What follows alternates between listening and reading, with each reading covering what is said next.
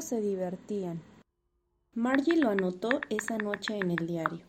En la página del 17 de mayo de 2157 escribió, Hoy Tommy ha encontrado un libro de verdad.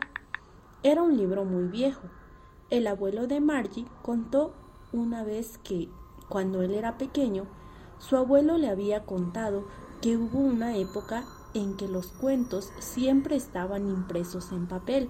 Uno pasaba las páginas, que eran amarillas y se arrugaban, y era divertidísimo ver que las palabras se quedaban quietas en vez de desplazarse por la pantalla.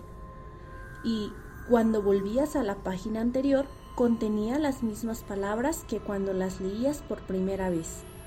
Caray, dijo Tommy, qué desperdicio. Supongo que cuando terminas, el libro lo tiras. Nuestra pantalla de televisión habrá mostrado un millón de libros y sirve para mucho más. Yo nunca la tiraría. Lo mismo digo, contestó Margie.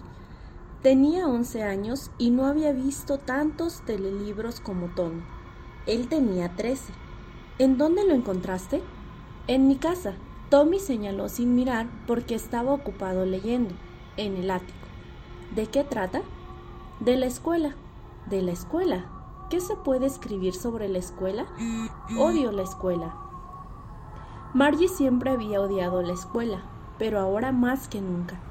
El maestro automático le había hecho un examen de geografía tras otro, y los resultados eran cada vez peores. La madre de Margie había sacudido tristemente la cabeza y había llamado al inspector del condado. Era un hombrecillo regordete y de rostro rubicundo, que llevaba una caja de herramientas con perillas y cables. Le sonrió a Margie y le dio una manzana. Luego desmanteló al maestro. Margie esperaba que no supiera ensamblarlo de nuevo, pero sí sabía.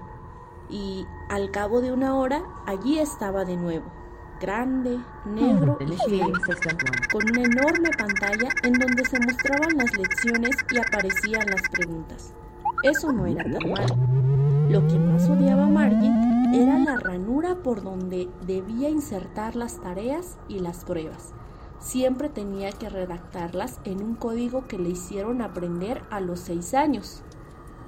Y el maestro automático calculaba la calificación en un santiamén. Margie estaba desilusionada. Había abrigado la esperanza de que se llevaran al maestro. Una vez se llevaron el maestro de Tommy durante todo un mes porque el sector de historia se había borrado por completo. Así que le dijo a Tommy, ¿quién querría escribir sobre la escuela? Tommy la miró con aire de superioridad, porque no es una escuela como la nuestra, tontuela. Es una escuela como la de hace cientos de años, y añadió altivo, pronunciando la palabra muy lentamente, siglos. Margie se sintió dolida. Bueno, yo no sé qué escuela tenían hace tiempo. Leyó el libro por encima del hombro de Tommy y añadió, de cualquier modo, tenían maestro.